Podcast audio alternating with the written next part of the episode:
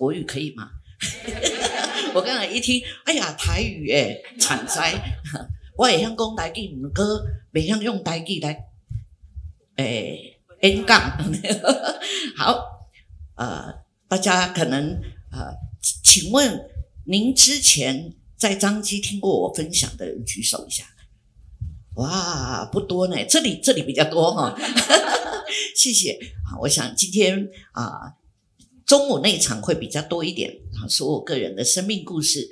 啊，早上这这场呢，我想啊，这个分享这个生命工程，因为我是我听说我们在座的都比较是啊主管阶级的哈。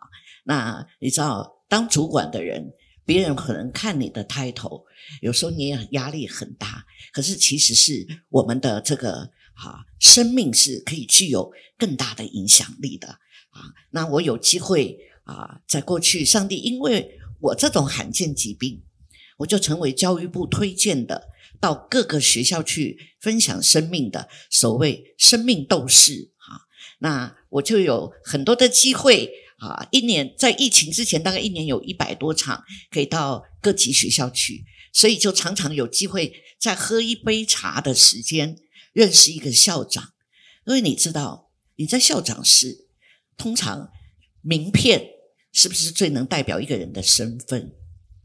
但是，除了那一张名片，你的个人价值好像就是哪里毕业，你曾经做过些什么。那这一个校长，他能够带出多少的影响力？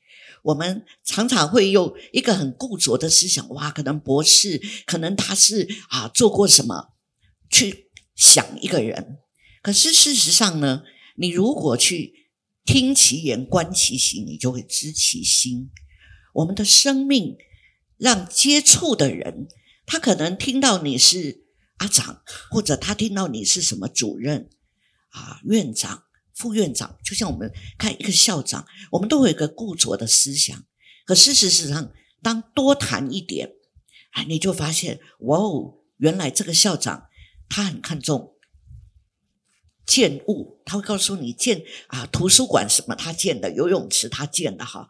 哎，有的人很看重升学率，哎，有的人他很看重人脉，他告诉你他认识很多的议员呐，啊什么等等。但是我有一次遇到个很特别的校长，我听他分享，我觉得他充满了关怀跟怜悯。他那么的爱他的学生，那么多的学生，他知道他们个人的生命故事，我就很好奇。但是因为时间到了，我们要移动到礼堂，走在校园里，我就发现哦，这么多的学生，那是一个国中国中生，看到校长，不是说“哎呦，校长”就躲哈，而是远远的跑过来敬礼，校长好。然后你知道。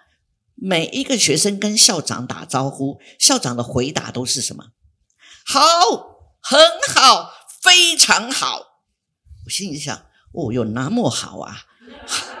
等到一群，那而且这些孩子不是打招呼完就走哦，是跟着校长，跟着我们这些来宾，就一直走到这个礼堂。当我去到礼堂那天，我记得大概一千四百个孩子集合好了，校长。站出来跟说：“各位同学，大家好！”哈，全体的学生就回答：“好，很好，非常好。”我就想，哇，这真是一个非常好的学校，充满了活力。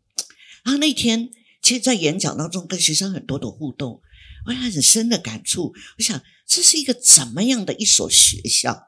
我见过很多的校长，可是我就觉得这个校长。跟这些学生之间的那种情谊，那那一天晚上刚好学生学校又安排我晚上对家长演讲，所以我就有了机会跟校长共餐。我说：“校长，我觉得在你的生命中一定有一些不一样的成长过程，是吗？”啊，他就跟我分享，他说：“其实我是一个农家子弟，父母都耕种，家里也穷，然后呢，高中的时候考上。”宜兰高中，然后呢，读了一年之后，他说：“我就觉得自己没有什么方向，不太想读书，想早一点出来赚钱，所以他就跟爸妈说，他不想读书了。爸爸想，那不想读书，你要做什么？他说：我想要做奥修诶，学修摩托车。然后呢，他就去学修摩托车，学一学，他就发现，哎呦，拆得开来哦，走不回去了。原来哈、哦，我不是读书的料。”也不是学摩托车的料，那到底要做什么？想一想，读书好像还容易一点呢，啊，不然再回去读书好了。所以，当同学要升上高三，他要回来读高二，到学校跟老师一说，我想再读书，老师一看，他说：“你当初没有办休学，他也不懂。”休不读了，要办休学。他说：“因为你没有没有办休学，所以你现在没有学籍了，你不能再回来了。”哇，他真是深受打击，他觉得前途一片茫然哈。我想读书，却回不了学校了。老师说：“那如果你真的很想读，你就明年你再考进来。那明年同学都考大学，我再考高中。”哇，他非常的伤心，又很失望。结果过几天，学校老师到家里去找他，他说：“你很想读书，对吗？”他说：“是。”他说：“我想了一个办法，我跟上级打了一个报告，我自请处分，就说其实当初你有办休学，是我疏忽了。”没有帮你办，我请上级处分我，恢复你的学籍，你可以回来读书了。你知道这样子难得的再失而复得的机会，让这个萧让他从此读书的态度不一样。他毕业以后考上了师大，本来以他的烂成绩是考不上，但是因为读书的态度改变了，然后他。毕业之后，就回到啊宜兰的家乡，回到他的母校去当老师、主任，一直当到校长。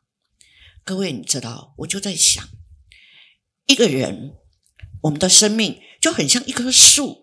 你知道，如果是一棵生命树，它会长得很好，它会结果子。但是，一棵圣诞树，它被砍下来。它离了那个地的那个源头，没有了水分，没有了养分，它的生命终究就是走向死亡。但是如果走向死亡，人们给它装饰，给它很多的球果，那个果子不是它结的果子。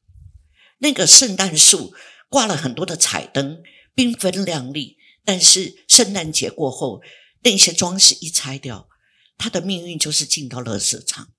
我就在想。我们的生命其实讲到生命工程，第一，刚刚我们读的那个经文称义，还有一个就是成圣。我们的生命的根基就是耶稣基督。这边说，我照神所给我的恩，好像一个聪明的工头，就是建筑师，立好了根基，有别人在上面建造，但是个人要谨慎，要谨慎。怎样在上面建造？因为那已经立好的根基就是耶稣基督，有耶稣基督做我们生命的根基。这个生命的根基是什么？我们提到因信称义，这个可能你听到，哎呦，称义这是什么挖哥哈？很简单的讲，称义是一个法律名词，就是法官宣告那个人无罪，那个人无罪不是不是他从来没犯过罪。而是他犯罪之后该付的刑罚或者那个代价已经付了。譬如说，他可能需要关二十年，结果他果然关了二十年之后呢，那么他法官就可以宣判他无罪了。不是他没犯过，只是这个刑罚他付了，或者要罚金，那个罚罚金很高的代价。他如果付不起，他就要继续关。但是如果罚金代价再高，有人为他付了，他仍然可以不用关。那个有人为他付了代价，就像刚刚那个校长，他的老师替他付了代价，替他付了代价。那我就在想，一个基督徒，耶稣基督为我们付上了他生命的代价，以至于这本来是我们该付的，他付了。那么我们是不是能够跟那个校长一样？那个校长说：“因为我的生命有恩人，所以我愿意成为每一个孩子的恩人。”那我就在想，如果我们基督徒，我们因为得着神的恩，我们的生命是不是耶稣值得付这样的恩在我们的生命里面？我们活出来的生命到底要怎么活呢？好。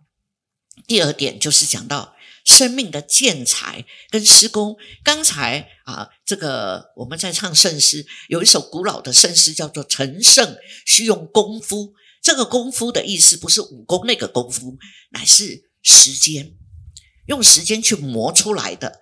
好，这边说到，若有人用金银宝石、草木禾秸，在这根基上建造，个人的工程。必然显露，因为那日子要将它表明出来。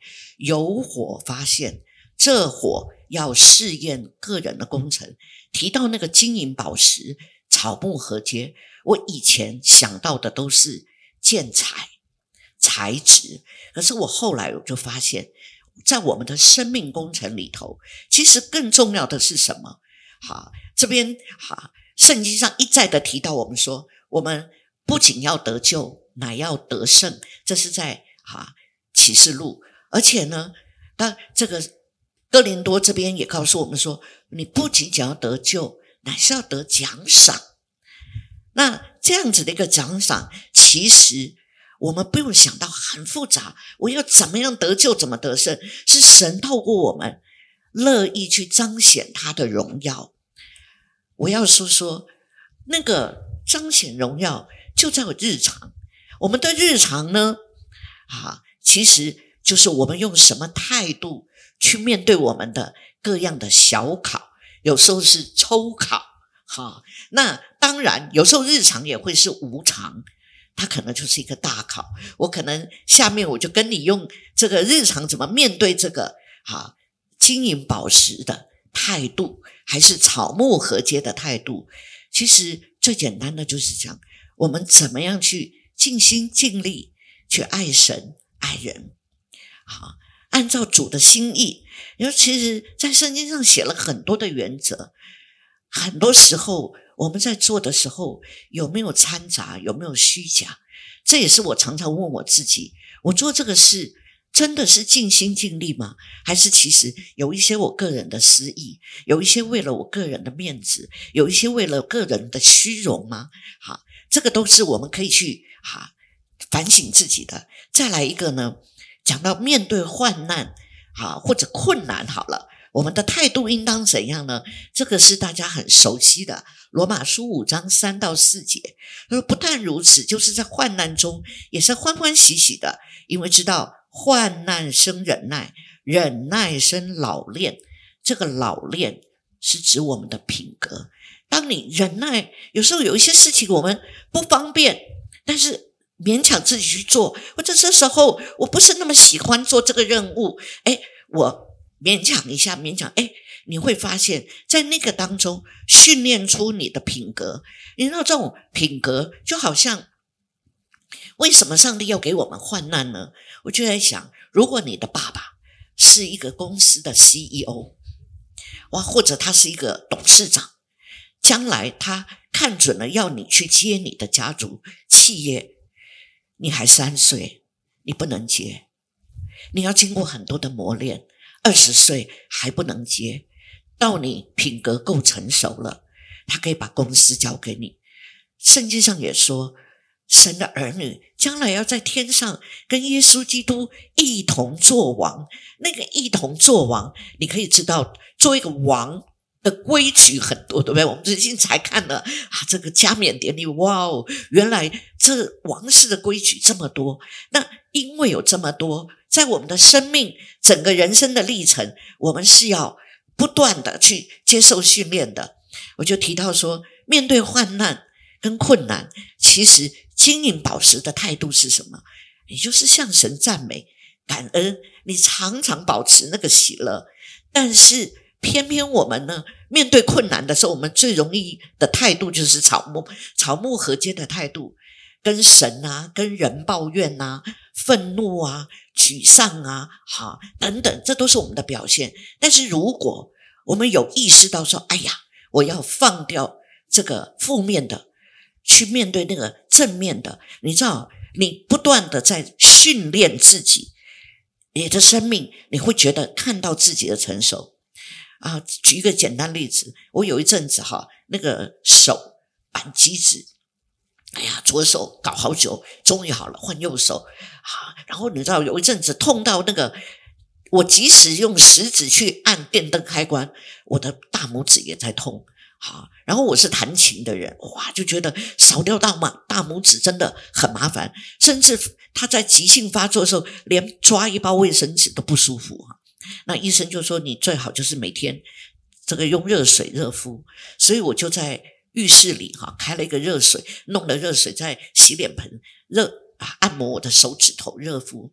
那你知道在浴室里就很无聊，对不对？啊，然后你就会东想西想。你知道人就是这样，你的思想东想西想的时候，飞来飞去的时候，到底有多少是赞美的、感恩的、喜乐的，还是有多少去想一些负面的？然后我就想，我在这里啥事不能做，我为什么不赞美？你知道，我就训练自己在那里唱诗歌、祷告、赞美。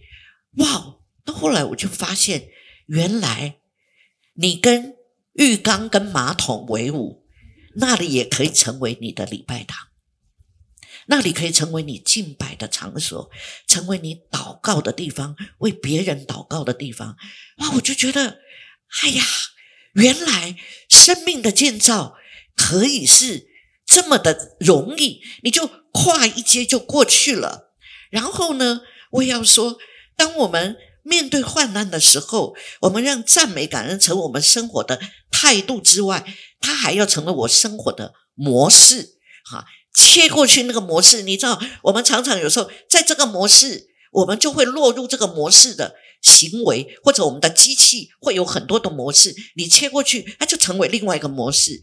但是我们如果常常在一个得胜者的模式里头，你在那个行列里面，你知道发现吗？那些成为你的生命里面的砖块水泥，你的喜乐满出来之后，你就自然能吸引人。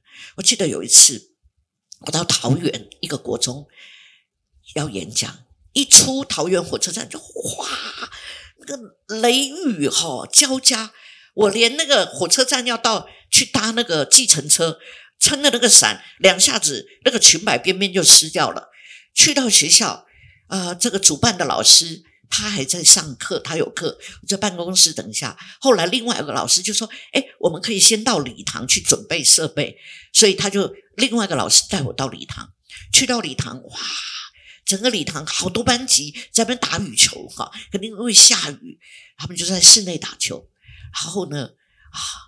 这个老师告诉我说，待会这里我们大概会有一千五百个学生。我想，哇，这么多学生，好，我就在那个场绕哈啊，就为这些学生祷告啊，祝福是主啊，你祝福待会要听的学生，让他们的生命找到他们生命的价值，看到他们的宝贵，哈，好，我在那边祝福他们。然后下课钟响，哇，学生一哄而散。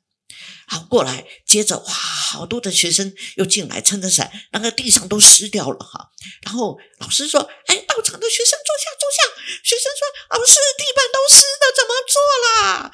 啊，不要吵啊！什么？你知道那种闹哄哄，然后那个那个活动中心上面的那个，应该是活动中心上面的屋顶哈，因为大雨，哇，好吵。我就想说，哎呦，上帝啊！”这待会他们听得到吗？学生也吵，屋顶也吵哈。然后过没多久，这个主办的老师过来，他说：“何老师，很多的学生没有带伞，过不来，我们不要在这里了。”我就想啊，不要在这里在，我们到训导处用全校广播。我说哈，所以全校广播就看不到 PPT 了哈。他说对。我就想，那你们有视讯可以直播吗？他说：“哦，有，那要到另外一个什么地方去，所以他又带我去。我告诉你，那一路我的那个整个那个裙子不但是湿到大概到我的腰了，因为那个水实在太大了。啊，我心里头就觉得这个学校的危机处理好像有点慢哈。雨也不是现在才下啊，学生跑来跑去啊，我也跑来跑去。可是你知道，就在我这一个思想一冒出来，好像一个声音就问我。”何本义，你今天来干嘛？是来批评学校的吗？我就说哦，对不起，主啊，你没有派我来当审判官，学校危机处理如何不干我的事，我来是要演讲的。然后我就在想，如果我没有倒掉我里面的这些负面的东西，我怎么被上帝用啊？所以呢，你知道，我就马上。真的是警觉起来哈，然后去到那个场地，他们太久没有弄直播，不像疫情，现在大家都知道怎么直播。那时候很难得用一次，所以啊，搞好久。那老师说对不起，我们都忘记怎么弄直播了，所以又带我去训导处 做全校的广播。我告诉你，那来来回回把本来一个小时的演讲，那个等到我要上场的时候，剩下三十分钟。你知道，我听到那个主任在介绍我的时候，真的叫语无伦次，哈，因为他大概被那场雨已经搞到头都昏了，哈，真的叫语无伦次。终于交给我，他交给我的时候，我只有一个是主耶稣，换我们了，换我们了，我跟耶稣一起上场。我一看那个数字中倒数剩下三十分钟，哇，告诉你。上帝真的帮助我，非常顺畅的去表达、去说，就发现等到最后剩下十秒钟结束，祝福完学生，然后换那个主任来做结语。下课钟一响，好多学生冲到训导处哦，他说：“何老师，何老师。”我想跟你抱抱啊，就抱抱抱抱。我就说，你们听得到吗？听得到。我说那个雨声没有很吵，没有很清楚，好感动哦。然后等一群学生抱抱抱抱，哎，上课钟响了，十分钟了哈，学生就一哄而散。啊，我准备要回家了。这时候突然听到在训导处另外一个有一张桌子，那边有个老师说：“何老师，可以轮到我了吗？”我就想，嗯，轮到你抱抱吗？他说：“我可以请问你，你到底是如何在各种不顺利的情况可以保持开心？怎么能开心？”我在想，他一定很清楚、熟悉他学校的主任，可是，一场雨全废掉他的武功，对吗？这一个长得小小的、很不起眼的人，还可以在这样子的状况这么开心、这么嗨。各位，你知道，其实不是我厉害，而是当我们反省到，就是说，在我忙乱的时候，在我不顺利的时候，我怎么样去啊，让自己的喜乐满出来？金银宝石都是从地的深处经过压力跟高温才造成的。我记得曾经有一次，我去到一个好，这啊，我先把这个念完。这个是张文亮老师写的一段话，他说：“痛苦是生命成长的转折，苦难是生命深处的信号。他知道我们承受的界限，他知道，就是神知道哈。患难人的祷告，我有一次呢，这个到。台电去演讲，然后刚好有一个机会，就问了一个啊，就是有一一对夫妻，他们送我去搭火车，就问了一个问题。那个先生，他们这对夫妻就跟我们分享他的，跟我分享他们的生命故事。他们刚结婚不久，某一天就是日常，先生去上班，结果先生因为是在变电所，那天在接电的时候啊，一个小失误。结果就突然爆炸，哇！他自己还没有意识到什么，就发现连他戴的眼镜都融掉了。那个压，那个电压太高了。然后呢，两个同事，他们就是突然之间这样哈，别人就把他们送到医院去，哇，就送去医院，你知道，这个马上就好帮他插管哈，然后帮他那个，他说他整个人就昏迷了，因为那个整个那个喉咙都肿胀哈，然后那个疼痛，然后整整昏迷了一个礼拜。他说，当他醒来的时候，他看到一片的漆黑，他只听到。机器滴滴滴滴的声音，他突然觉得我在哪里？然后他才意识到，原来发生了这么严重的事，好孤单，仿佛是一个破碎的娃娃丢在世界的某个角落里。然后在黑暗中，他开始赤裸裸的面对自己，他就想说：我现在还活着，但是我过去的人生。如果我那一场灾难就过去了，我的人生就结束。但是现在，上帝还给我机会，那么我真的要拥抱我的人生，过一个无悔的啊，让自己成为一个无悔的人人生。复健的路很漫长啊，从很多的学习，要怎么学习走路，怎么说话，怎么吃饭。甚至怎么照镜子，因为那一张脸已经是你不敢看的脸。然后后来呢，他说因为那个肌肉挛缩，他的那个这个整个是紧的，他们就用那个啊压舌棒一根一根慢慢的塞进去。他说一开始一天塞到四根就整个撑不开了，然后那个口水这样一直滴。然后等到拔掉，明天早上再来，又是重新开始。他说：“我每天最快乐的时光就是晚上要睡觉，吞一颗安眠药，什么都不要想。然后呢，终于可以拔管，可是发现那个会厌盖不灵活了，会呛到，所以他们又帮他重新插进去。到慢慢慢慢他恢复，还要训练说话，训练喝水。